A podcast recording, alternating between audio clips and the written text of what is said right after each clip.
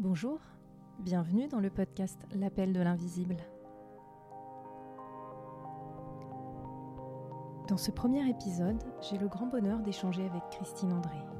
Christine André est médium spirit. Elle prend le temps de me partager son histoire. Elle me raconte l'événement qui a bouleversé sa vie et qui a ouvert son canal médiumnique. Elle me raconte aussi la façon dont sa famille a accueilli ses facultés. Et elle me parle des enseignements qu'elle reçoit des guides et de la façon dont chacun d'entre nous peut entrer en contact avec ses guides pour évoluer en conscience sur son chemin d'incarnation. C'est un très beau moment d'échange, intense, authentique et passionnant, à l'image de cette médium d'exception. Je vous souhaite une très belle écoute. Bonjour Christine. Bonjour Sandrine. Merci beaucoup de me recevoir, Christine. Bah, merci à vous. Et euh, vous me recevez donc dans votre cabinet, là où vous recevez les personnes en consultation euh, médiumnique. Tout à fait. Vous êtes euh, médium spirit, auteur et conférencière. Et je suis ravie bah, d'échanger avec vous aujourd'hui pour que vous puissiez nous en dire un peu plus comment ça se passe, les, séances avec les, les personnes, comment vous, vous recevez les messages aussi et les enseignements, comment vous les transmettez. Euh, et, puis surtout, voilà, comment vous aidez les personnes aussi qui veulent euh, entrer en contact avec des défunts et comment vous leur transmettez des, messages. Alors avant de, commencer, moi je voudrais revenir sur, euh, bah, sur notre rencontre parce que j'étais venue il y a un peu plus d'un an à une conférence que vous donniez sur l'amour inconditionnel des animaux. Et c'est une conférence qui m'avait beaucoup marquée parce que vous nous aviez à ce moment-là transmis des enseignements que vous receviez par rapport au fait que hum, les animaux, il fallait beaucoup plus les respecter, être beaucoup plus connectés à eux. Et euh, vous disiez aussi que les animaux, ils ont en fait des, voilà, des messages à nous transmettre et c'est très important de pouvoir les, honorer, les célébrer et peut-être les considérer autrement. Est-ce que vous pouvez nous en dire un peu plus par rapport à ça? Oui, avec grand plaisir parce que en plus c'est un domaine qui me touche. Euh, le monde animal me touche énormément et il est vrai que depuis quelques années, je reçois euh, des enseignements des guides euh, où à chaque fois, ils me disent que nous devons faire attention aux animaux et nous devons arrêter de maltraiter les animaux, quels qu'ils soient. C'est-à-dire tout aussi bien les animaux sauvages que les animaux domestiques, que ceux qui, servent à notre nourriture aussi. Euh, les animaux domestiques, pour commencer par eux, euh, les guides nous disent, vous ne prenez même pas conscience qu'ils sont là pour vous montrer l'amour inconditionnel dont nous, les êtres humains, sommes incapables quelque part, hein, puisque nous, en fait, notre évolution d'âme est pour accéder à cet amour inconditionnel, cet amour universel, mais eux l'ont déjà. C'est-à-dire qu'on se rend bien compte que, que ce soit un chien ou un chat, il va être dans un amour sans faille par rapport à nous, et malheureusement, même ceux qui sont maltraités, eh bien, ils ont encore cet amour par rapport à leur maître derrière. C'est-à-dire que un, animal qui a été abandonné, un, chien ou un chat qui a été maltraité, abandonné, va aimer quand même un, un, nouveau maître derrière, ne va pas être dans la méfiance comme pourrait être un être humain. Il va donner tout son amour de nouveau. Voilà l'amour inconditionnel. Et puis il n'attend rien en échange, il donne. Donc c'est une leçon de chaque jour. Je dois dire que j'ai la chance d'avoir une, petite chienne à mes côtés qui m'apprend tous les jours. Euh, c'est un, euh, elle me fait grandir, je dirais, parce que justement par ses comportements, je me rends compte de mes failles et, de mes manquements, et elle me fait grandir parce que auprès d'elle, eh bien, je ne me conduis plus de la même façon. Alors ça, c'est qui se passe pour les animaux domestiques. Donc, de l'autre côté, ils nous disent on n'en peut plus de voir la maltraitance de tous les animaux domestiques qui arrivent dans des refuges, dans des étapes pas mmh. possibles et tout. Il faut savoir quand même que l'être humain qui va martyriser un animal domestique, arrivé de l'autre côté, il aura son temps de repos comme n'importe quel autre être humain, donc avoir euh, ce qu'il leur a fait euh, en pensée, en acte ou en parole de, de, négatif par rapport aux autres pour arriver à se pardonner. Mais les guides nous disent à partir du moment où il a maltraité un animal, il va commencer par ça. En arrivant euh, tout de suite après son, son, passage, et quand il commencera son temps de repos, il commencera déjà par la violence qu'il a créée auprès de l'animal et il va ressentir tout le désarroi. Toute la tristesse, mais toute la douleur aussi qu'il a provoqué à l'animal avant de commencer sa propre vie d'humain. Donc les guides nous disent, ce n'est pas gratuit. Euh, l'être humain qui fait du mal à, un animal n'aura peut-être pas de punition sur Terre, mais de l'autre côté, ce n'est pas une punition, c'est une compréhension. Il devra passer par toute la douleur qu'il a provoquée à l'animal avant de commencer à avoir sa propre vie à lui. D'accord. C'est l'un des premiers euh, un peu enseignements qu'on reçoit de l'autre côté euh, si on a euh, fait du mal à un animal en fait. C'est le premier enseignement pour pouvoir se pardonner. Le guide est à côté de nous et nous fait vivre eh ben, la douleur qu'on a provoquée à l'animal. Et mmh. après, on passe à sa vie. Mais ils nous disent l'animal en premier. Pourquoi? Parce que en fait, les guides nous expliquent que contrairement à ce qu'on pense, l'animal est beaucoup plus évolué que nous. À un stade d'évolution supérieur. Pourquoi? Mais parce que ce sont des âmes qui sont pures, hein, contrairement à l'être humain en fait. Hein. C'est-à-dire que les trois mondes qui, qui, sont à côté de nous, le végétal, le minéral et l'animal, sont, enfin minéral, végétal, animal plutôt, ce sont des mondes d'âmes pures. Et donc c'est en devenant humain qu'on a après tous ces comportements qui font que euh, eh bien, on, doit après euh, comprendre et travailler pour retrouver une certaine évolution et, retrouver notre pureté d'âme originelle, en fait. Mmh. L'animal, là.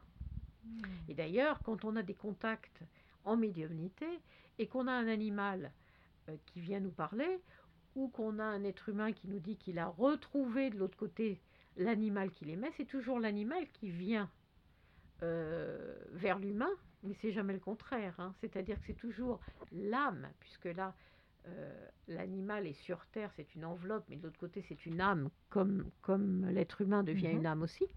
Eh bien, ces âmes qui ont, qui ont eu des enveloppes animales sont sur des plans supérieurs qui viennent voir les âmes humaines, euh, mais pas le contraire. Hein. Donc, ça montre bien qu'il y, a une, il y a une élévation supérieure.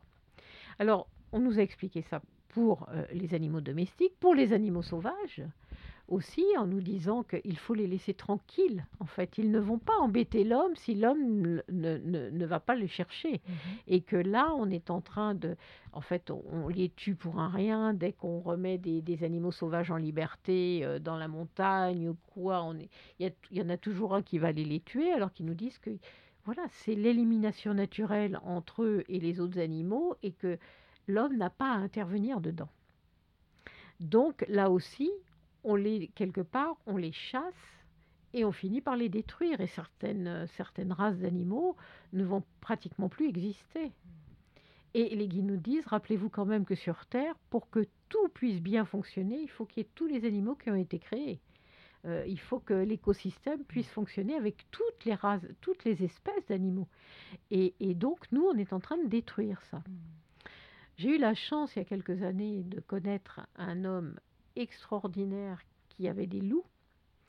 Et en fait, cet homme avait des loups qui étaient captifs. Pourquoi? Parce que vous aviez des humains qui euh, les prenaient comme un jouet, comme un chien, et qui après savaient plus quoi en faire, ou des os qui ne savaient plus quoi en faire non plus. Et cet homme les récupérait parce qu'il savait qu'il ne pouvait plus être mis en liberté. Donc, il, euh, s'est retrouvé à, avoir jusqu'à euh, des meutes de 30 loups. Mmh et j'ai eu la chance de recevoir des messages de loups qui étaient passés de l'autre côté. Et il y a une puissance spirituelle dedans qui est assez exceptionnelle. Et, là, on se rend compte de toute, de toute la puissance de la révolution d'âme.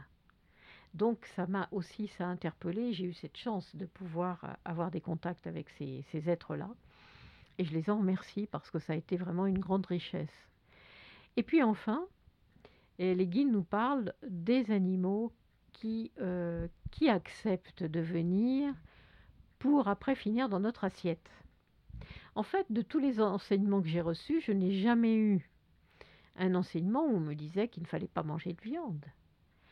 Où les guides nous disent que ça ne va plus, c'est de la manière dont on les tue actuellement, parce qu'ils nous disent que dans les abattoirs, c'est l'horreur, et qu'actuellement, on a des moyens de tuer un animal sans qu'il souffre, et qu'il n'accepte pas que l'animal puisse encore souffrir au moment de, la mort, et puis de la manière dont on les élève.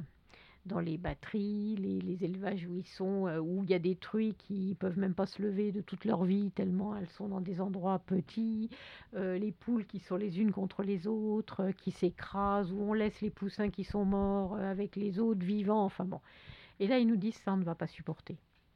Donc par contre, moi, dans un des derniers enseignements, on m'a bien dit que, ils nous ont dit que si l'être humain continuait à s'acharner sur l'animal, euh, sur les élevages intensifs, sur les aux abattoirs où on ne respectait pas l'animal, eh bien, il y aurait une maladie qui arriverait, une nouvelle maladie qui arriverait, qui en fait ferait en sorte qu'on ne pourrait plus manger de viande parce que ce qu'il faut comprendre, c'est qu'actuellement, euh, dans les abattoirs, les, animaux sont tellement stressés, ont tellement peur et ont tellement mal qu'il y a toute une décharge de toxines qui passe dans la viande au moment du, de la mort de l'animal. Toxines que les guides enlèvent au fur et à mesure pour que nous puissions manger la viande sans être trop intoxiqués.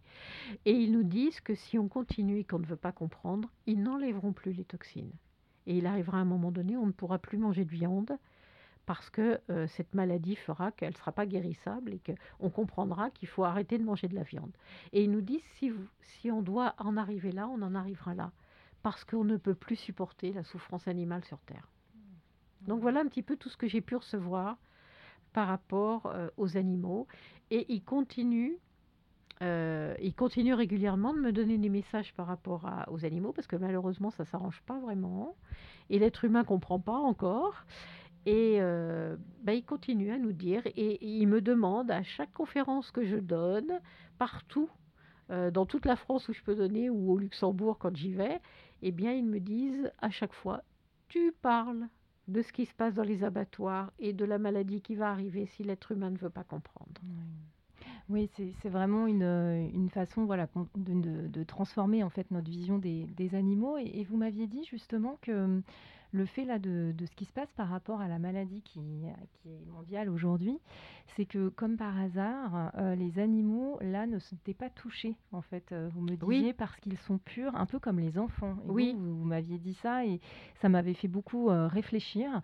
Et donc je le relis effectivement à la pureté de leur âme en fait. C'est la pureté de leur âme. En fait là, ce qu'on est en train de vivre, c'est on rentre dans une période de mutation. Cette période de mutation, elle nous a été annoncée il y a déjà pas mal d'années on rentre dedans. Donc on ne peut pas faire autrement que d'avancer maintenant. Je veux dire, il ne faut pas qu'on s'accroche euh, en disant je veux que ça soit comme avant. Ça ne pourra plus mmh. jamais être comme avant. Mmh. Euh, mais c'est pas pour autant qu'on ne va pas aller vers quelque chose de beau. Mmh. Euh, voilà, c'est pas parce que ça ne sera pas comme avant que ça ne sera pas bien. Sauf que pour le moment, on est dans une période de chaos.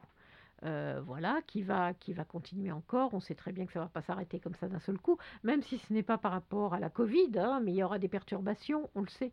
On sait que ça ne va pas s'arrêter tout de suite, parce que cette période de mutation, elle va aller euh, sur plusieurs années, le temps que nous comprenions. Alors ça sera peut-être pas aussi dur que ce qu'on vient de vivre, mais il y aura toujours des perturbations à travers le monde tout simplement parce que notre, en fait, on a perdu notre essence divine et on est essentiellement euh, actuellement dans un monde tourné vers le pouvoir et l'argent.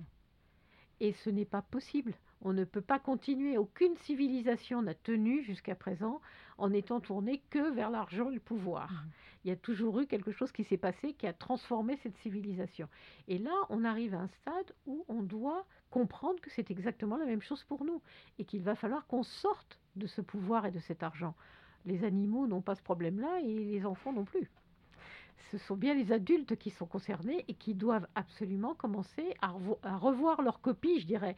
Et, mais il ne faut pas attendre que ça soit, comme j'entends souvent, oui, ben, nos gouvernements font ci ou ça. Et les guides nous répondent, mais non, non, non, le monde ne va se transformer que si chaque personne se transforme dans sa propre vie. Et dans mmh. sa, voilà, prend conscience qu'elle doit laisser des choses, qu'elle doit se transformer, qu'elle doit comprendre vers où elle doit aller, et, donc, euh, c'est notre responsabilité à tous. Mmh. Et c'est parce que nous allons tous changer individuellement que le monde entier va se transformer. Mmh.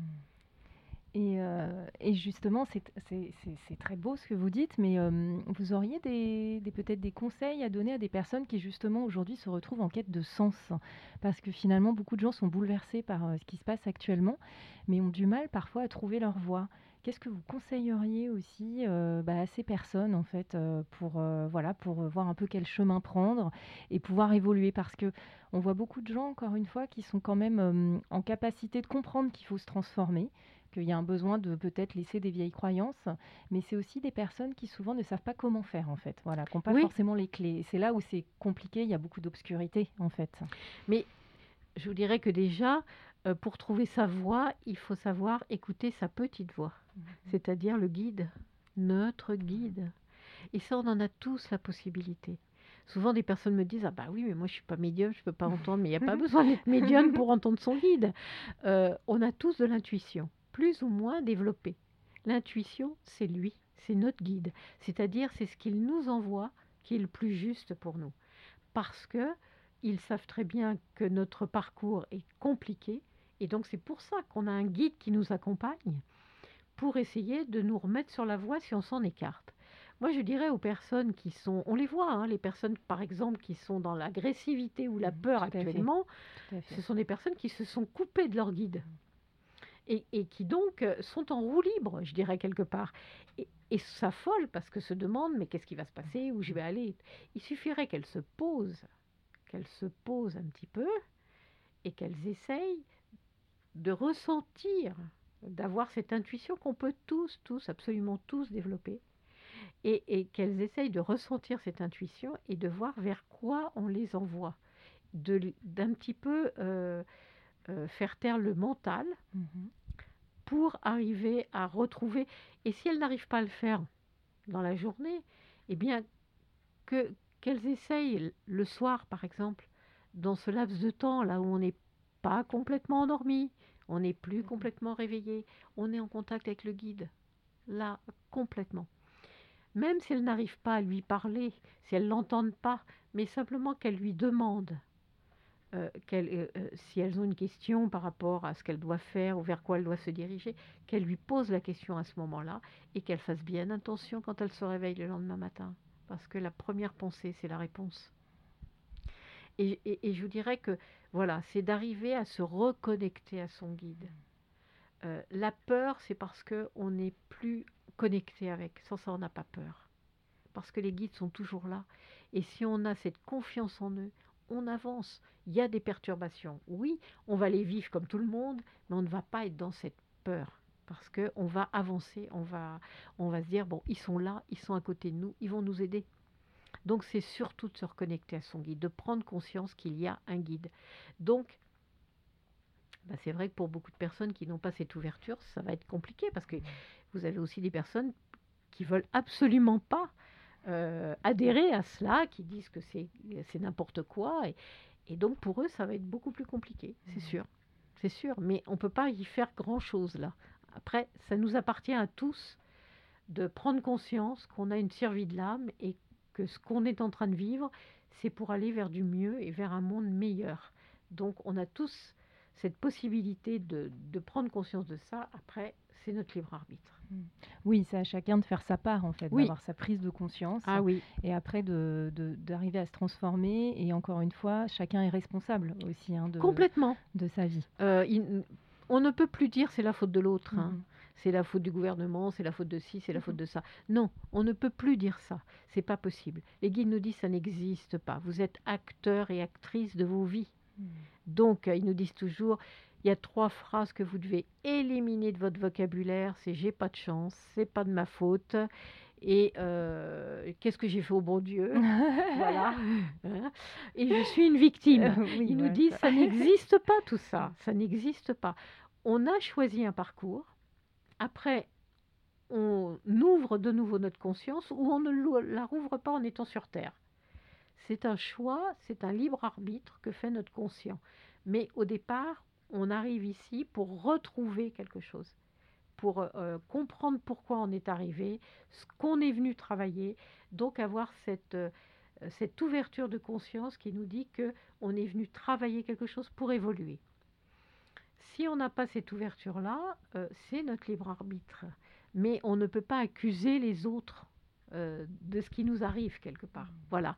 Donc soit c'est quelque chose qu'on a choisi, soit un manque de compréhension nous met dans une impasse. Mais les guides nous disent, les impasses, elles sont faites pour que vous puissiez faire une marche arrière et repartir autrement. On est toujours là pour vous faire repartir autrement. Le guide ne nous abandonne jamais, il ne nous juge jamais, il nous abandonne jamais. Donc, on peut toujours lui demander et il va toujours nous montrer la porte de sortie. Oui, ce que vous dites aussi, c'est que le guide, il faut le solliciter. C'est-à-dire que tant qu'on n'entre pas en contact avec lui, c'est pas lui qui se manifeste aussi. Ça doit venir de nous. Non, alors il va se manifester, il va nous protéger par rapport au côté physique. Mhm. Parce que quand on choisit notre parcours, euh, on a, euh, voilà, on peut choisir des épreuves à vivre. Et puis, il y a des épreuves qu'on n'aura pas à vivre. Donc lui, s'il voit qu'on risque d'avoir un problème, euh, si vous regardez pas en traversant ou quoi, euh, lui, il est là pour nous l'éviter si ce n'est pas marqué dans notre parcours. Donc depuis qu'on est né, 24 sur 24, il nous protège de tout ce qui pourrait nous arriver et qui n'est pas inscrit dans notre parcours. C'est énorme. Hein. C'est énorme, c'est énorme. On peut le remercier. On peut le remercier déjà tous les jours. parce que vous passez dans la rue, il y a un pot de fleurs qui tombe. Si vous ne devez pas être tué par le pot de fleurs, il va vous faire accélérer ou vous faire ralentir, mais vous n'aurez pas le pot de fleurs sur la tête. Hein.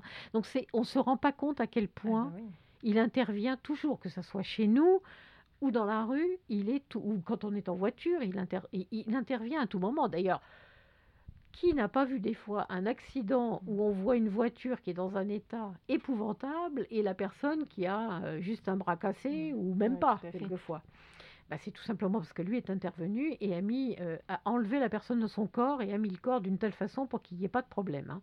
Donc on peut le remercier déjà tous les jours de cela. Et mais par rapport à notre parcours à nous de vie, en fait, si on ne lui demande pas d'aide, il ne va pas nous faire euh, changer une situation parce que sans ça, il considère qu'il va violer notre libre arbitre. Et ça, jamais il le fera. Donc il attend qu'on lui demande. Si on lui demande, il intervient. Oui, et plus on lui demande, plus on peut être connecté à lui. Ah et bah du coup, là, c'est vraiment un cercle vertueux qui se met en place. Hein. Alors, c'est pas toujours simple. Hein. C'est ce qu'on appelle le lâcher prise, hein, qui n'est pas toujours facile. Mais une fois qu'on arrive à se lâcher prise, je peux vous assurer qu'il intervient et vite. Très très vite. Il faut être prêt alors. Donc hein, il faut être prêt et il faut être sûr de ce qu'on demande, hein, parce qu'il intervient vite et après, ça ne peut plus changer. Oui, et puis les demandes, il faut les, les, formuler correctement. Correctement. C'est important de les formuler précisément. Simplement. Voilà. Simplement. Mm. Et alors, je rebondis sur ce que vous disiez euh, de personnes qui vous disent Bah oui, euh, bah moi je suis pas médium. Hein, euh, et en fait, justement, beaucoup de gens se demandent ce que c'est que d'être médium et aussi comment ça se passe pour vous. Parce que vous nous parlez voilà, des guides et de messages que vous recevez. Mais est-ce que vous pouvez nous en dire un petit peu plus déjà sur comment ça se passe pour vous Est-ce que vous êtes clairaudiente, clairvoyante ou autre? Et, et, à quel moment aussi ça se passe? Voilà, parce que c'est vrai que c'est assez fascinant et, et on ne sait pas toujours en fait comment ça se passe précisément. Alors, euh, en étant médium spirit, je suis obligatoirement clairaudiente et clairvoyante. Donc, j'entends les personnes qui sont passées de l'autre côté et les guides, et je vois les personnes qui sont passées de l'autre côté. Euh, pas les guides, hein, puisque les guides, c'est une âme, donc euh, les guides, je les entends simplement. comment j'entends le guide? C'est neutre. C'est-à-dire que je sais que c'est un guide parce qu'il n'y a ni de connotation masculine ni féminine. D'accord. Donc là, je sais que c'est le guide. C'est très. Je peux même pas vous l'expliquer. Mais en fait, euh, voilà, il y a. Oui, c'est neutre, totalement neutre. Mais c'est une conversation, un dialogue que j'ai avec lui. Donc, euh, qui ne se passe pas par l'oreille, qui se passe à l'intérieur. Euh, une sorte de télépathie, mais où c'est un, vraiment un dialogue. Hein. donc ça, en fait, pour que je puisse comprendre ce fonctionnement, euh, je l'avais déjà, puisque je l'ai déjà quand même depuis de nombreuses années. Et quand j'ai fait mon voyage astral, euh, bah, je l'ai compris encore plus, puisque j'ai réalisé qu'en fait, de l'autre côté, on ne fonctionne que comme ça. Mmh. Par, euh, par, par dialogue, mais qui se passe dans la tête, en fait, hein, et où il n'y a aucune parole. Donc, je reçois le, j'entends le guide comme ça. Quand une personne vient pour un contact, à ce moment-là, moi, je ne peux pas demander, dire il faut que l'être vienne ou quoi. Ça, je ne peux absolument pas. C'est pour ça qu'il y a quelques fois où il peut très bien ne rien y avoir, où je ne vais avoir aucun contact et je ne peux rien faire. Ce n'est pas moi qui décide. Quand un être vient, quand une personne vient pour avoir un être qui est passé de l'autre côté, il faut que cet être ait suffisamment d'énergie, que son guide soit d'accord et que le guide du consultant soit d'accord. Mhm. Et là, ça peut se faire. Alors c'est vrai En règle générale, ça se fait. Mais ça m'est arrivé de rien avoir. Et je ne peux rien faire. Donc, pour les personnes qui sont passées de l'autre côté, elles ne peuvent intervenir dans mon canal que quand euh, il y a un être qui vient pour eux, sur, pour elles sur Terre. C'est-à-dire qu'autrement, je ferme mon canal. Je n'accepte pas que euh, on puisse venir à n'importe quel moment. Les guides nous disent toujours votre canal, c'est comme une maison. Euh, dans une maison, vous ne laissez pas les portes et les fenêtres ouvertes tout le temps. Sans ça, tout le monde rentre et il y aura des bons mais des moins bons. Votre canal médionique, c'est à vous de le gérer. C'est-à-dire que, voilà, un être qui va, une âme qui veut venir, elle va venir parce qu'elle a un proche qui est là. Autrement, je n'accepte pas. D'accord. En revanche, le guide peut intervenir à n'importe quel moment. Alors lui, à n'importe quel moment, mais un guide ne va pas vous déranger pour rien.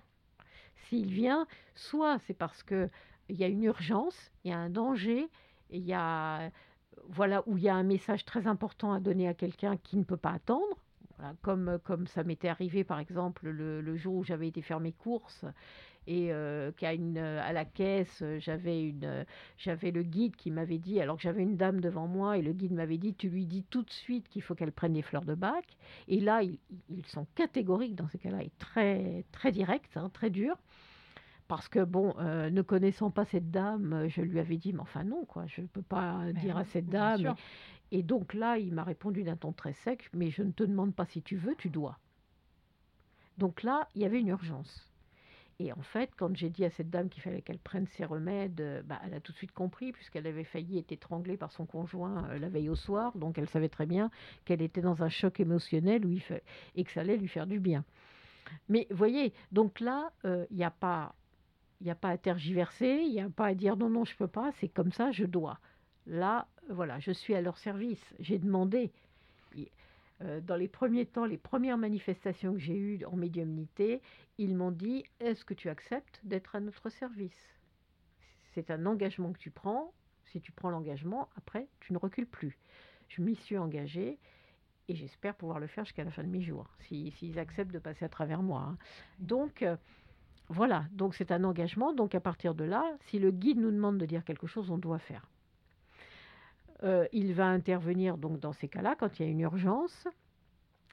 Quand il y a un commentaire à me faire parce que euh, je n'ai pas fonctionné comme il avait envie, et donc il va me dire là ça n'allait pas, là tu, là ça ne va pas, là tu dois te faire autrement, là tu dois dire autrement, donc ça peut arriver aussi.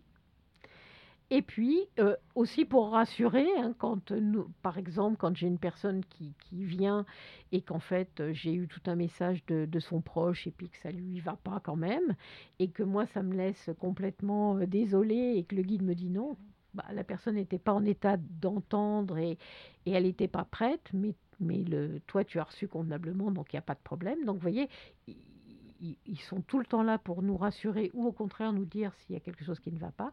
Et puis enfin, moi, je le reçois pour l'enseignement. Donc les, enseignements, donc ça c'est quelque chose d'extraordinaire. Euh, moi, je les reçois la nuit. J'ai demandé, c'est moi qui ai demandé les avoir la nuit, parce que euh, moi, prendre un stylo la journée et dire ça y est, je reçois, j'ai toujours peur que ça soit mon intellect, parce qu'on n'est pas à l'abri de ça. Euh, d'avoir des messages, d'avoir l'impression que c'est un message et qu'en fait c'est notre intellect qui parle. Donc c'est vrai que c'est peut-être plus fatigant la nuit, mais je leur ai demandé qu'ils veuillent bien me réveiller parce qu'ils ne me réveillent jamais à la même heure. Et quelquefois, alors bon, là actuellement je reçois un nouvel enseignement qui est assez, euh, je dirais que pour une fois c'est assez, assez, assez régulier, mais par contre pas dans les horaires. C'est-à-dire que je peux être réveillée à 1h du matin, je peux être, réveillée à 6h, je peux être réveillée à 4h. C'est jamais pareil. Donc je sais que ce n'est pas moi qui me programme. Euh, il me réveille et quand il me réveille, euh, il me dit Allez, lève-toi, tu dois écrire j'ai pas toujours envie, je dois dire. Hein. Parce que quand on est bien endormi, des fois, c'est compliqué. Et, et, je dois dire que là, quelque part, ça m'amuse parce qu'à chaque fois, ils me disent, de toute façon, tu sais très bien qu'on ne te laissera pas te rendormir, donc il vaut mieux que tu te lèves tout de suite. Et ce qui est vrai, c'est un bon argument. Autrement, ils me donnent tellement d'énergie que j'arrive pas à me rendormir, donc de toute façon, je me lève. Et, mais je dois dire que c'est une chance exceptionnelle que j'ai. Et donc là, ils interviennent, voilà, la, nuit, mais ça peut m'arriver d'avoir trois jours de suite, et puis après, pendant un mois, j'ai plus rien. Donc je sais que je ne le programme pas. Mmh. Et, et donc là, ils interviennent quand ils veulent pour ces enseignements. Mais ça, j'ai une chance extraordinaire. hein. Et c'est vrai que c'est un grand lâcher-prise parce que du coup, vous contrôlez rien. Pour Ah, le je ne contrôle voilà, rien. vous êtes vraiment en état de réceptivité, Ah, complètement. en fait, euh, de Oui. messages. Et alors, Oui. justement, donc vous avez écrit beaucoup de livres. euh, et est-ce que c'est eux qui vous ont donné l'autorisation de, de justement de passer par l'écrit et de pouvoir le transmettre par le biais d'un éditeur? Voilà. Ah, mais c'est même pas qu'ils m'ont donné l'autorisation, c'est que le, lors du premier enseignement que j'ai reçu, euh, ils m'ont dit euh, tu vas recevoir tout un enseignement que tu vas devoir transmettre à travers des ouvrages et à travers les conférences. Hmm. Et donc, euh, je me rappelle qu'à l'époque, je lui ai dit, Ah, mais je le, enfin, au guide qui venait Mhm. à l'époque, euh, donc c'était mon père, mais le guide qui passait à travers mon père, et je lui ai dit, mais, mais comment je vais faire? Il faut que je trouve un éditeur, ce qui est quand même pas si simple toujours. Et ils m'ont dit, mais ne t'inquiète pas, on mettra sur ta route l'éditeur, mais tu dois le faire passer en ouvrage. Tous les, rense- tous les enseignements que tu reçois, parce que maintenant, il faut que euh, la, la survie de l'âme devienne une, une évidence pour les humains par rapport à ce qui va se passer dans les années futures. Donc, ce qui se passe actuellement, en fait. hein. Donc, ça fait dix ans, moi, que j'ai commencé à recevoir le premier enseignement. hein. Ça fait Oui. 20 ans que j'ai écrit mon premier ouvrage, mais qui était plus autobiographique. Mais l'enseignement par lui-même, ça fait euh, un peu plus de 10 ans, puisque j'ai reçu le premier enseignement, c'était en 2007. Voilà. Et vous avez aussi d'ailleurs créé votre chaîne YouTube récemment parce que vous Oui. avez aussi reçu le message qu'il fallait peut-être aussi en parler de façon encore plus large Voilà. et à un public aussi de façon peut-être aussi plus gratuite finalement, voilà, Oui. pour qu'il y ait un accès libre en fait à, à vos enseignements, c'est-à-dire à leurs enseignements. pour Oui, parce que justement, ils m'ont dit que c'était important qu'il y ait le, le maximum de personnes qui pu- puissent avoir accès à leurs enseignements. Et donc, c'est pour ça que j'ai créé cette chaîne, euh, pour que ça soit gratuit, accessible à tout le monde, que tout le monde puisse aller écouter euh, et, et recevoir euh, ces enseignements euh, de- des guides. Euh, je ne- voilà, nous sommes plusieurs, donc après, chaque être humain peut recevoir l'enseignement par rapport à ce qui lui correspond, par rapport à son évolution, par rapport à, à ce qu'il a envie d'entendre. On, on- on le, on, on donne des enseignements de manière différente, chacun, chaque médium. Et donc, euh, mais c'était important, oui, les guides m'ont demandé de le faire. Comme pour les conférences, c'est eux qui me dictent la conférence et qui me donnent le thème. Hein. C'est pas moi qui choisis, hein. jamais. C'est eux qui me disent tu vas parler de ça et tu vas, euh, voilà, on va te le dicter. D'accord. Oui. Oui, vous êtes vraiment comme vous aviez employé le mot au service d'eux. hein. Ah, c'est je suis vraiment ça. service. C'est Oui, vraiment. je euh, suis au voilà, service. Un, un canal. Oui, oui, complètement. Et donc, ils m'ont dit, alors au départ, je ne voulais pas le dire parce que pour moi, je me disais, c'est prétentieux, je certainement pas ça. Mais ils m'ont dit, non, ça n'a rien de prétentieux, tu es une médium enseignante. C'est-à-dire, je suis là pour ça, en fait. Euh, j- j'ai été, euh, j'ai demandé sûrement en tant qu'âme. Et ça m'a été accordé et je suis là pour ça. Donc euh, je suis médium spirit pour, pour les contacts avec les personnes décédées ou les guides, mais euh, en même temps je dois recevoir les enseignements et je dois les transmettre. Mhm. Voilà. Donc je suis au service complètement. Ouais. Oui, complètement. Oui, c'est votre mission de vie. Ah, c'est ma mission de vie. chaque jour. hein, Oui, ouais. oui. Mhm. Et c'est pour ça que je- j'espère de tout cœur pouvoir le faire jusqu'à la fin de mes jours. Oui. Et euh, vous avez parlé de votre père. Alors, est-ce que vous pouvez bien sûr euh, nous en dire un petit peu plus? Parce que je sais que le décès de votre papa, alors que vous étiez euh, une enfant, a ouvert aussi votre canal a priori médiumnique. Est-ce que vous pouvez nous en dire un petit peu plus euh, Bah, bah, je dirais que c'est- Grâce à lui, Ouais. enfin, si on peut le dire, alors je ne veux pas choquer personne, hein, parce que il est bien évident que l'accident de voiture, euh, euh, il, est décédé dans un accident de voiture, j'avais 7 ans, euh, ça a été quelque chose de terrible pour moi. hein. ça, je n'enlève pas la douleur sûr. que j'ai pu avoir, qui était épouvantable, parce que j'avais un lien très fort avec mon père. Et, mais en même temps, j'ai compris plus tard que c'est parce que j'avais ce lien très fort et qu'il était parti, et que c'est pour ça que mon canal s'était ouvert, en fait. Que c'était euh, que j'avais demandé en tant qu'âme à vivre cette épreuve pour que s'ouvre mon canal et que je puisse après. Si mon père n'était pas parti, j'avais un tel lien avec, je n'aurais pas été chercher l'au-delà. Bon. C'est parce que là, pour moi, c'était une évidence que mon père n'avait pas pu m'abandonner. Il n'avait pas pu me laisser. Il y avait trop d'amour entre nous, il fallait que je sache où il était. Et j'ai eu la chance, euh, dans, dans cette immense tristesse qui a été son départ, mais j'ai eu la chance quelques jours après l'enterrement de l'entendre. Wow. Et donc, euh, le fait de l'entendre, je me suis dit, ah ben voilà, je savais bien qu'il m'avait pas abandonné, qu'il était là. Et, et- et après, il m'a suivi. Toute mon Mhm. enfance, il était là. Donc, euh, c'est vrai que l'année après le départ de mon père, j'ai perdu mon grand-père. Et puis, l'année d'après, j'ai perdu mon oncle. Donc, euh, j'ai baigné trois ans dans du deuil, dans du noir, dans des choses très lourdes. Mais, en même temps, je les entendais tous. Et particulièrement mon père Wow. qui continuait à être là, qui continuait à me... Un petit peu comme fait le guide après en tant qu'adulte, lui me disait arrête d'être comme ça, arrête de faire ça, ou voilà. C'est-à-dire que mon père continuait, je dirais entre guillemets, à m'éduquer du monde où il se trouvait, ce qui est extraordinaire, ce extraordinaire. Donc, grâce à lui, grâce à son départ, qui pourtant a été quelque chose de terrible pour moi, mais c'est grâce à ce départ que mon canal s'est ouvert.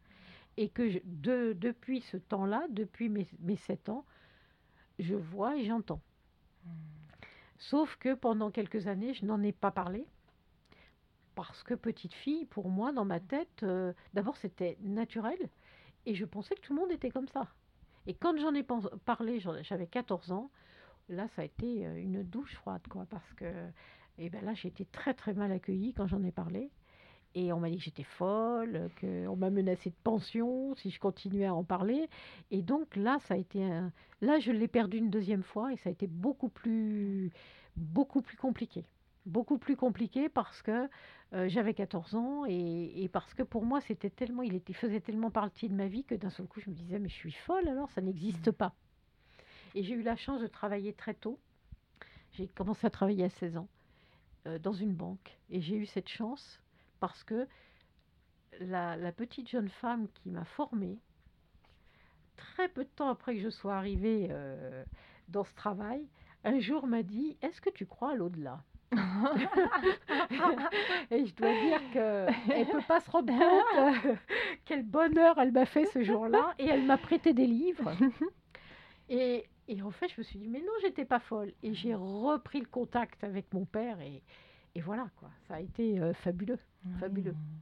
Et, et c'est vrai que bien souvent, je me rends compte aujourd'hui que euh, des personnes qui ont le canal qui s'ouvre à 30 ans, 40 ans, se posent de multiples questions, comme on peut se poser en tant qu'adulte, et que je ne me pose absolument pas parce que j'ai grandi avec.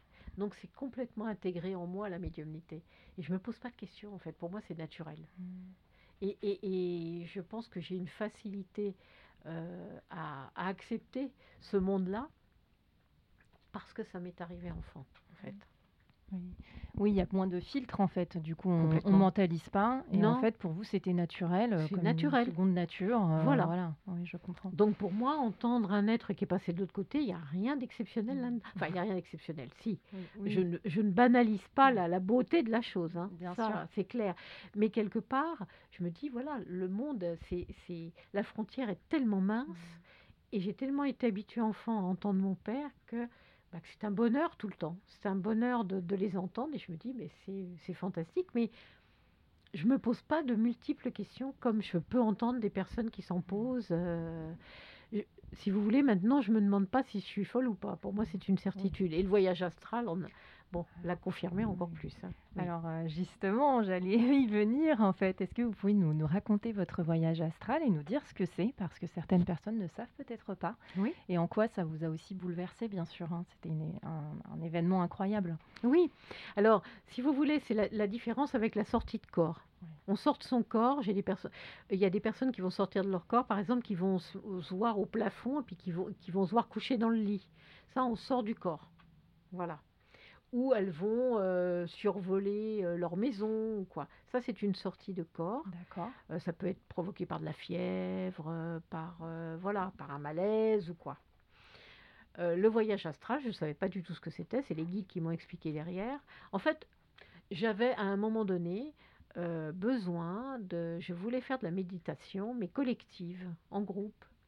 Et donc, j'avais eu l'adresse d'une dame qui le faisait et je l'avais appelée. Et cette femme me dit Comme vous prenez en cours d'année, j'aimerais bien vous voir au moins une ou deux fois pour que vous soyez au même niveau que les autres personnes. Donc j'ai été chez elle pour avoir une première, un premier contact. J'ai été chez elle qu'une fois, elle n'a plus jamais voulu que je revienne, tellement elle a eu peur, la pauvre dame. Parce qu'en en fait, euh, bah, je suis arrivée, puis elle me dit, bah, vous allez vous allonger. Donc bah, j'étais tout, habillée, puis elle m'a dit, allongez-vous là par terre, et puis euh, je vais vous montrer comment on fait. Et en fait, elle n'a pas eu vraiment le temps de me montrer, parce que je suis tout de suite partie, moi. Et j'ai vu, alors j'ai vu le tunnel dont on parle, mais on n'en parlait pas à l'époque. Hein. Mmh mmh quand je l'ai vécu, on ne parlait pas du tunnel. Donc, euh, ce tunnel de, où on voit la lumière qui vient de plus en plus, je l'ai vécu. Donc, c'est extrêmement agréable. Entre, parenthèses, je ne peux plus appréhender ce qu'on appelle la mort, le passage, parce que c'est ce tunnel et c'est tellement agréable qu'il n'y a vraiment pas de quoi avoir peur. Euh, j'ai vu ce tunnel, donc cette, lumière qui est de plus en plus chaude, de plus en plus enveloppante, avec de l'amour et une intensité. On ne pourrait pas supporter l'intensité de cette lumière sur Terre. Parce que c'est comme si on regardait le soleil, mais euh, qu'on était collé au soleil presque. Hein. C'est impossible. Et après, tout de suite après cette lumière, je me suis retrouvée à côté d'un être qui était habillé en moine, tout en blanc, sauf que je ne voyais pas son visage. Le visage était noir mais ça ne me faisait pas peur du tout. Hein. Et en pensée, il m'a dit Viens avec moi, suis-moi. Donc je l'ai suivi. Je me suis retrouvée dans un champ de fleurs blanches, magnifique, magnifique. Et puis, tout de suite après, je me suis retrouvée en présence de ma grand-mère, qui était partie quatre ans avant. Mais, comment vous dire? Même pas étonnée, quoi. Vous voyez, c'est bien là où on se rend compte qu'on est dans un autre état, parce que j'étais même pas étonnée de la voir. Et elle m'a fait un grand sourire.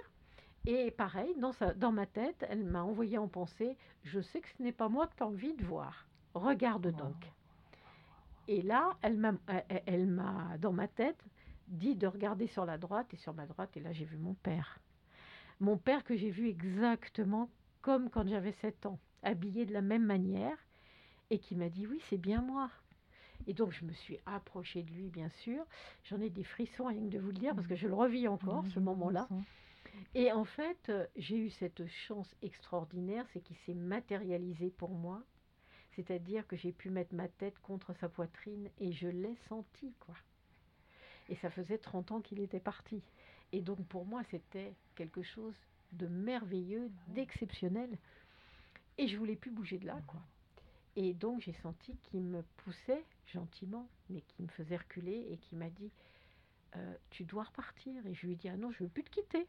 Et il m'a dit Si, si, tu dois repartir. Ton chemin n'est pas terminé. Tu as encore à faire sur Terre.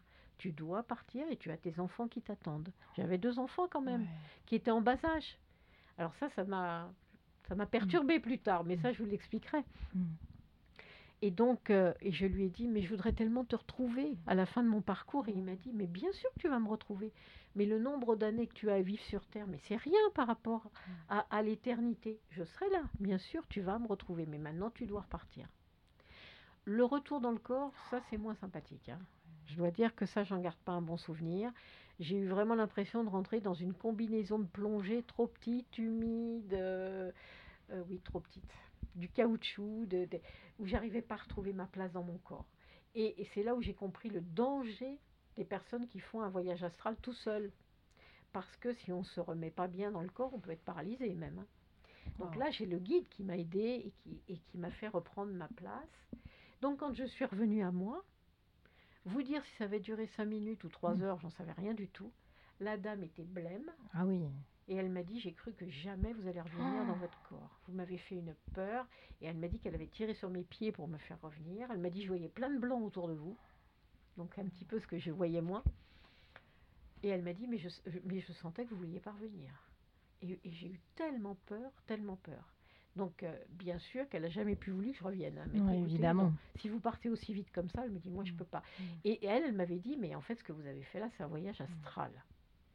Et après, les guides me l'ont confirmé.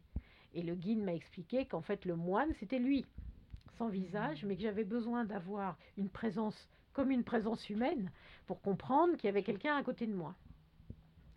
Et, euh, et, voilà, donc après, je suis revenue à moi. Et la culpabilité est arrivée derrière en me disant, mais comment j'ai pu vouloir rester avec mon père alors que j'ai deux enfants ah en bas âge qui ont besoin de moi. Et le guide m'a dit, tu sors tout de suite de ta culpabilité.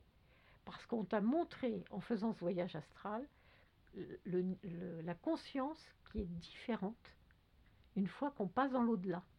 C'est pour te faire comprendre, quand tu auras des personnes qui viendront et qui ne seront pas atteintes par les pleurs de leurs proches ou quoi, parce qu'elles seront euh, déjà dans les vibrations de l'autre côté, donc elles ne seront plus atteintes par la peine, eh bien c'est pour te faire comprendre ça, c'est que vous êtes, on est dans un autre état de l'autre côté, et donc on n'a plus la, la même conscience de l'attachement qu'il y a sur Terre. Donc ça a été quelque chose de fabuleux parce qu'on n'en revient plus pareil. On ne peut plus voir la vie de la même manière. C'est plus possible. On ne s'attache plus aux, petits, euh, aux petites choses, euh, vous voyez, à des choses futiles. Quoi. On va à l'essentiel et, et, surtout, euh, il y a de se dire ben voilà, qu'on peut bien communiquer. Donc là, j'ai compris comment on communiquait en médiumnité parce que voilà, de l'autre côté, ça se passe comme ça. Et puis, j'ai plus du tout peur de la, de la mort. Je peux avoir peur de ce qui se passe avant, de la souffrance, de la maladie, mais certainement pas du passage. Quoi. Hmm. Voilà. Oui, ça a dû complètement transformer aussi l'accompagnement que vous proposez aux personnes qui viennent vous voir. Du ah, complètement. bien sûr. Complètement. oui. oui, oui. Et euh, par rapport justement alors à votre vie de famille, parce que je me disais du coup que c'est pas évident non plus d'être médium spirit et d'avoir deux petits enfants en bas âge justement. Non. Euh, euh, comment vous receviez aussi les messages à ce moment-là? Enfin, c'est loin d'être évident du coup de concilier les deux. Oui, tout à fait. Et quand mes enfants étaient vraiment petits, en fait, on m'avait, j'avais un travail. je dirais, enfin, ordinaire, je dirais un travail, voilà, qui n'était pas, qui n'était pas la médiumnité, euh, parce qu'ils euh, m'ont laissé un petit peu euh, élever mes enfants, qu'ils grandissent, qu'ils puissent un petit peu. Alors pendant ce temps-là, j'avais plein de, j'avais des contacts avec eux, ils me montraient des choses. J'ai eu des, des, manifestations exceptionnelles, même par rapport à moi, un jour où je recherchais du travail. Enfin, j'ai eu des choses qui ont été fabuleuses. Ils m'ont aussi beaucoup testé pour voir si j'avais confiance en eux. Euh, vous voyez, je me rappelle d'une période qui a été extrêmement dure, où j'avais vraiment pas beaucoup de, de, moyens pour élever mes enfants. Je les élevais seuls, tous les deux, et j'avais pas beaucoup de moyens. Et euh, je devais aller prendre un travail, et pour ça, il fallait que, que j'aille euh, prendre de l'essence. Et je devais choisir entre prendre de l'essence ou acheter à manger à mes enfants. Vous imaginez? Ah bah Donc prendre de l'essence, c'était pour prendre un travail dont j'avais besoin pour nourrir mes enfants. Mais si je prenais de l'essence, j'avais plus d'argent pour mes enfants, pour les nourrir le soir. Et là, ben, je me suis dit, j'ai confiance en vous. J'ai confiance en vous et je vais prendre l'essence parce qu'il me faut ce travail. Et j'ai confiance, vous allez me donner pour mes enfants. Et là, j'ai vécu quelque chose d'exceptionnel. Je suis arrivée à la pompe à essence, je suis sortie de ma voiture, j'ai commencé à prendre l'essence et d'un seul coup, j'ai regardé à mes pieds et il y avait un billet incroyable. Qui correspondait, à l'époque, c'était un billet de 200 francs. C'était des francs. Ah et j'ai pu prendre l'essence et faire à manger à mes enfants. Waouh. Et, et de ce jour-là, euh, et ils m'ont dit, si tu as confiance en nous, on est là. Et là, je dois dire que ce jour-là, ça a été extraordinaire ah et c'est devenu, des c'est devenu une certitude pour moi, mmh. qui sont tout le mmh. temps là. Mmh. Je peux, moi, je me remets tout le temps en question si je suis bien, si mon canal est bien ouvert, s'il n'y a pas de problème. Mais alors, par rapport à eux, c'est une certitude. Oh, c'est magnifique comme histoire. C'est magnifique. et j'ai vécu tellement de choses comme ça. Pour, euh, pendant le temps où mes enfants étaient petits, pour me faire comprendre qu'ils étaient là. Et qu'il et qu'il fallait lâcher prise. Et, et quand j'ai été prête, quand mes enfants étaient suffisamment grands, et eh bien là, c'était un jour où j'étais dans un centre commercial et j'ai vu passer un couple avec un bébé dans les bras. Et quand ils sont arrivés à ma hauteur, le bébé s'est transformé en une personne âgée. Je vois encore le regard de la personne, de la dame. C'était une, une, dame avec des yeux perçants. J'ai eu une peur épouvantable. je suis rentrée chez moi. bien sûr. Et là, ils m'ont dit, euh, grâce à une médium que j'ai appelée, parce que j'étais affolée, j'ai appelé une dame que je connaissais qui était médium, et qui m'a dit, on est en train de me dire, vos guides sont en train de me dire que vous avez le manteau de la médiumnité sur vous. Oh. Et donc, on vous laisse le choix, mais pas longtemps. Et donc, euh, bah, pendant une semaine, pratiquement, j'ai été malade parce que parce que ça m'a retourné quand même, hein, et que je me disais, je m'engage. S'engager à l'époque où c'était, ça voulait dire euh, être marginal par rapport à tout le monde, même par rapport à ma famille. Donc c'était pas simple. Et j'ai dit oui. J'ai dit je, m'engage et je me mets à votre service. Et c'est de là que ça a commencé en fait. D'accord. Où ils ont commencé. Alors ça a été tout un cheminement, hein, mais où j'ai eu des personnes qui sont venues, où j'ai eu des contacts, comme ça, euh, au départ, des gens comme ça que je rencontrais qui me disaient Ah tiens, mais euh, on m'a dit que vous ressentiez quelque chose. Et, donc j'avais déjà des messages que je, que je recevais. Toujours quand la personne me le demandait, j'ai jamais été à dire je vois ça sans que la personne me demande parce qu'on n'a pas le droit. Et puis petit à petit, voilà, c'est venu comme ça. Hmm. Mais, euh, mais c'est vrai que par contre, j'ai été marginalisée totalement. Donc en dehors de mes enfants qui ont vécu des choses avec moi, chez moi, donc euh, eux, ils, étaient ils sont complètement ouverts, toujours à l'heure actuelle. Mais, euh, mais en dehors d'eux, bah, c'est vrai que par rapport à la famille, on ne parlait surtout pas de ce que je faisais. Quoi.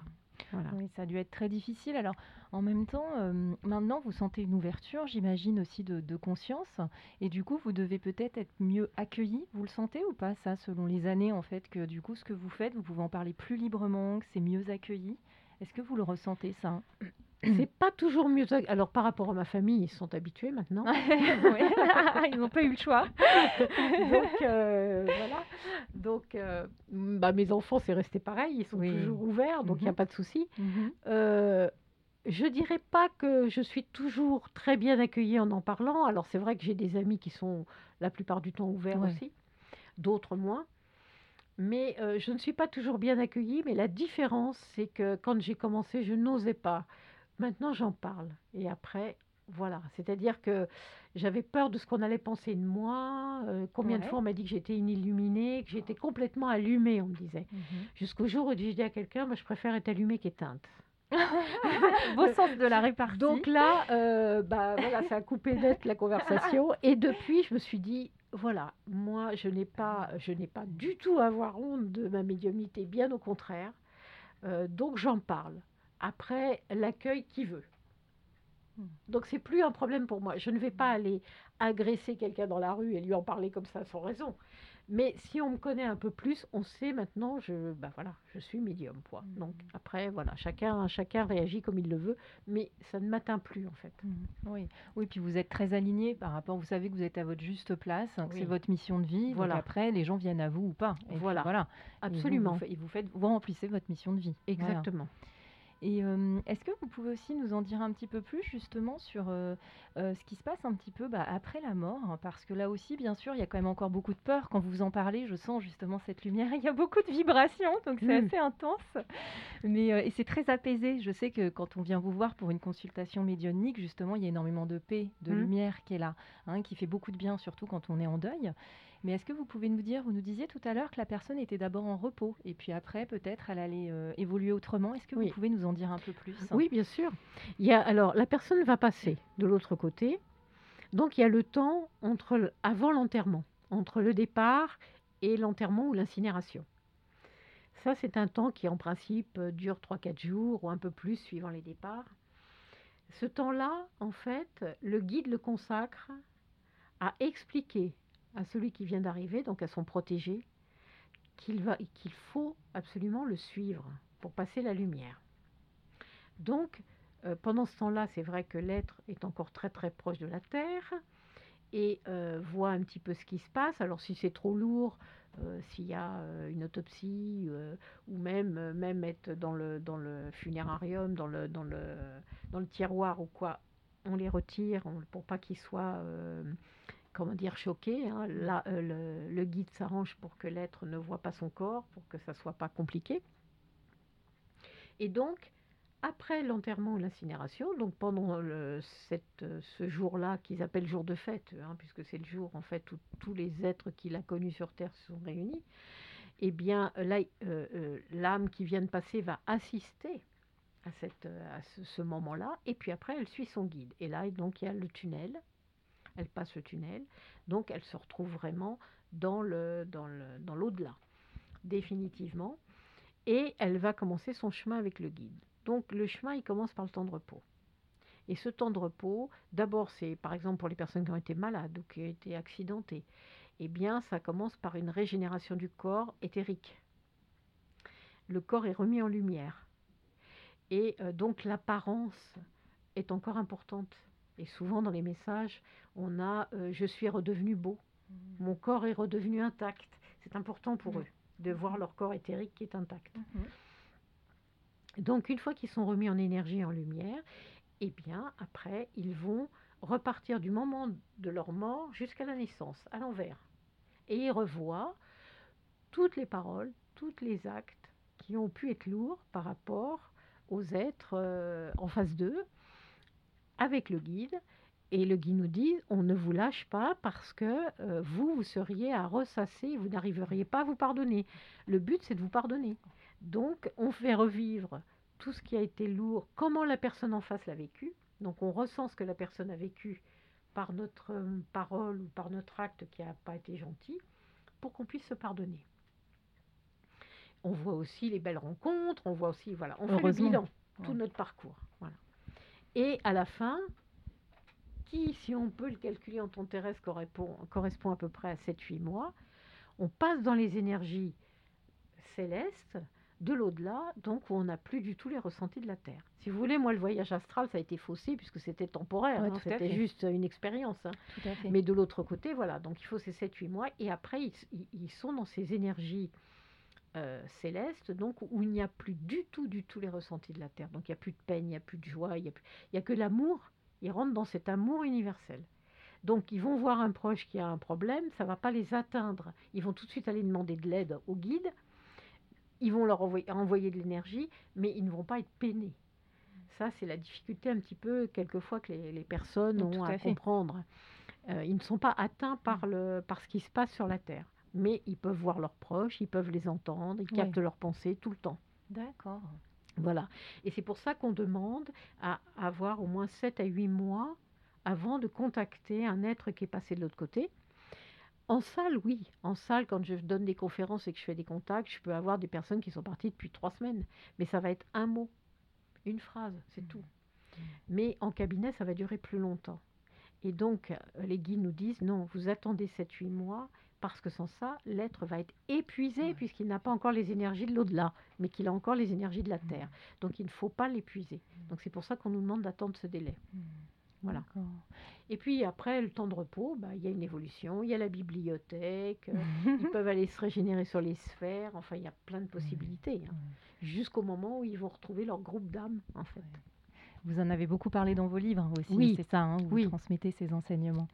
Et donc ça veut dire que nous, effectivement, voilà, on peut avoir des pensées pour nos êtres chers, hein, disparus, et eux, ils reçoivent en fait ces messages. Si nous, euh, voilà, tout le temps. Hein. toutes, les pensées, tous les messages, ils reçoivent, ils captent. C'est comme une glace sans teint, si vous voulez. Mmh. C'est-à-dire que eux, ils sont sur un autre plan vibratoire à côté de nous. Mmh ils ne sont pas dans l'au-delà. Au-delà, ça veut dire au-delà de notre vue. Mmh mais euh, ils sont sur un plan vibratoire qui est à mmh. côté de nous. Mmh. Donc, euh, eux nous voient et nous entendent. Mmh. Nous, on ne les voit pas, on ne les entend pas. D'accord. Et même euh, un animal, voilà, hein, c'est important aussi. voilà, il n'y a pas d'échelle, hein, je dirais, sur avec qui on peut entrer en contact. vous pouvez le sentir, vous pouvez le, voilà, voilà. Lui, il nous entend, il nous voit tout le temps. Oui, absolument. Il peut nous aider. il peut nous aider dans notre parcours, nous envoyer de l'énergie, nous envoie. Bien sûr, bien sûr. Absolument. D'accord. Et, euh, et c'est vrai que du coup, vous avez vous beaucoup de gens, enfin beaucoup de gens hein, qui viennent vous voir, mais je sais que vous avez aussi une éthique pour que ce soit pas non plus une dépendance, parce que c'est vrai que le risque entre guillemets, si on vient vous voir pour entrer en contact avec un défunt, c'est qu'on a envie peut-être de recommencer, qu'on en a besoin, parce qu'il y a beaucoup de peine, hein, c'est normal. Mais je sais que vous êtes très vigilante là-dessus, vous aussi, pour qu'il y ait quelque chose où euh, on laisse aussi finalement, il faut respecter les défunts. Les défunts, ils sont à un autre plan, donc il ne faut pas trop les solliciter non, plus. Euh, c'est important pour vous. Ça. Non, et puis, mais c'est avant tout pour les êtres qui sont sur mmh, Terre. les guides nous disent, vous n'avez pas le droit de faire entrer une personne dans la dépendance. Mmh. Donc, euh, moi, ils acceptent, par exemple pour les mamans, ils acceptent deux fois par an. C'est tout. D'accord. Pas plus. D'accord. Et ils me disent, si toi, tu acceptes de recevoir davantage, c'est toi qui seras responsable. Wow. Oh bah c'est toi qui te, qui te crée un problème par rapport à nous. D'accord. Euh, parce que tu feras rentrer la personne dans la dépendance et tu n'en as pas le droit. D'accord. d'accord. Ouais. Hmm. Et euh, je voulais aussi vous poser la question, on m'a dit qu'il y avait de plus en plus d'âmes, malheureusement, qui n'arrivaient pas forcément à, à partir et à aller dans la lumière. Est-ce que vous, vous partagez cet avis ou pas? Non. Et non, d'accord. Moi, j'avais besoin de, de le savoir parce Non. que beaucoup de, parfois, de personnes me disent qu'on est, enfin, voilà, qu'il y a plus de gens qu'avant, d'âmes, qui n'arrivent pas forcément à, à évoluer dans la lumière. Non, d'accord. Non. Vous- vous- pour Il y en a toujours eu qui Ouais. n'arrivent pas à évoluer, euh, qui vont être aidés parce que les guides, euh, de toute façon, sont là. Mhm. Euh, donc, euh, c'est pas un, euh, c'est pas un être humain simplement en disant je vais faire une prière qui va le faire Mm, passer. Bien sûr, Là, les guides nous disent soyez raisonnables, Bien quoi. comprenez que c'est pas sûr, possible. Bien sûr. Donc, vous avez des êtres, mais qui sont formés par l'au-delà. hein. Il n'y a pas d'école pour ça. Ce sont vraiment des, des, des, des médiums qui sont formés par l'au-delà pour aider ces êtres qui, qui n'arrivent pas à trouver la paix, parce qu'il leur faut peut-être 10 ou 20 fois plus d'énergie que moi, puisqu'ils se trouvent en face d'êtres qui n'ont pas d'énergie, puisqu'ils n'ont pas passé la lumière, Oui, c'est ça. et qui ne D'accord. sont- qui n'ont plus l'énergie de la Terre. Donc forcément, qui vont servir chez le médium. Donc il faut qu'il y ait beaucoup plus d'énergie. Donc ce sont des, vraiment des médiums formés exprès pour Mhm. cela. Mais euh, les guides nous disent, euh, non, il n'y en a pas plus. Ça a été pendant un moment, c'était tout, le monde était coincé et euh, tout le monde n'arrivait pas à passer la lumière. C'était le grand truc. Et les guides nous disent, mais arrêtez ça. D'accord. Les guides sont là important. et la majorité passe. Oui, Ça rassure, La heureusement. majorité passe. Voilà, donc non, non, non, non. Heureusement. D'accord. Bon, bah écoutez, c'était passionnant, mais vraiment. Non, Merci. senti beaucoup de, beaucoup de bonnes vibrations aussi, beaucoup d'émotions Mhm. quand vous parlez euh, de votre voyage astral. hein, Ah oui, coup, euh, toujours. c'était un moment euh, ouais, un peu un, très puissant et intense. Est-ce que avant qu'on se quitte, Christine, vous auriez quelque chose à voilà à nous dire, à transmettre aux personnes qui vont écouter ce podcast Voilà, quelque chose peut-être qui vous vient maintenant, une phrase que vous avez envie de partager? Est-ce qu'il y a quelque chose qui vous vient dans la période Oui. actuelle? Moi, je vous dirais que dans la période actuelle, euh, il faut surtout toujours rester dans l'amour. Euh, c'est la priorité de tout. Dans l'amour euh, par rapport à ceux qui nous entourent, mais dans l'amour aussi de votre guide. Euh, de savoir qu'ils sont toujours là à côté de vous. Et que quoi qu'on traverse comme turbulence sur la Terre, nous ne sommes jamais seuls. Ils sont toujours avec nous et ils nous aident. On n'a qu'à leur demander et ils vont nous accompagner et nous donner l'énergie pour qu'on traverse toutes ces turbulences.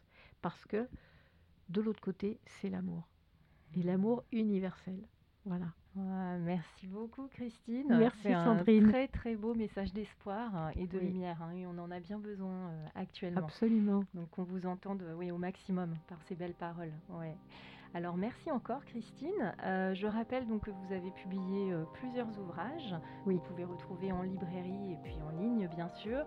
Et que vous avez un site internet aussi. où On peut prendre rendez-vous pour euh, des consultations, pour voir aussi tout le planning de vos conférences. Alors qui étaient arrêtées voilà, à cause malheureusement du, du confinement, mais qui reprendront dès que possible. Et puis j'encourage aussi euh, les personnes qui veulent en savoir plus à aller voir votre chaîne YouTube.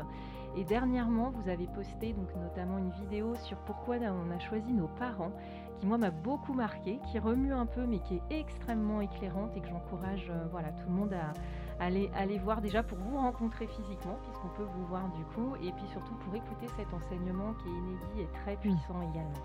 Voilà, mille merci à nouveau Christine, et puis euh, à bientôt. Merci à vous. À bientôt, Sandrine. Au revoir. Au revoir.